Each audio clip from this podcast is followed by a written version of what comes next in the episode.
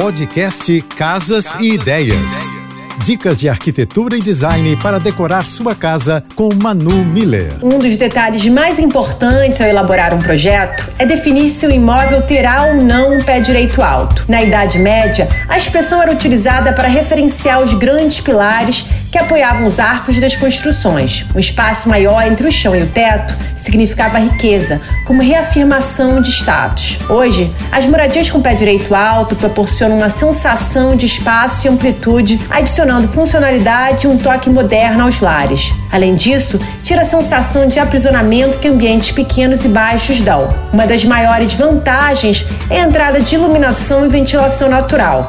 Ambientes com pé direito alto proporcionam a instalação de janelas maiores que permitem boa iluminação sem a necessidade de pontos de luz artificial. Para conhecer meu trabalho, me segue no Instagram, arroba Márcia e Manu Beijos e um excelente final de semana. Você ouviu o podcast Casas, Casas e, Ideias. e Ideias. Dicas de arquitetura e design para decorar sua casa com Manu Miller.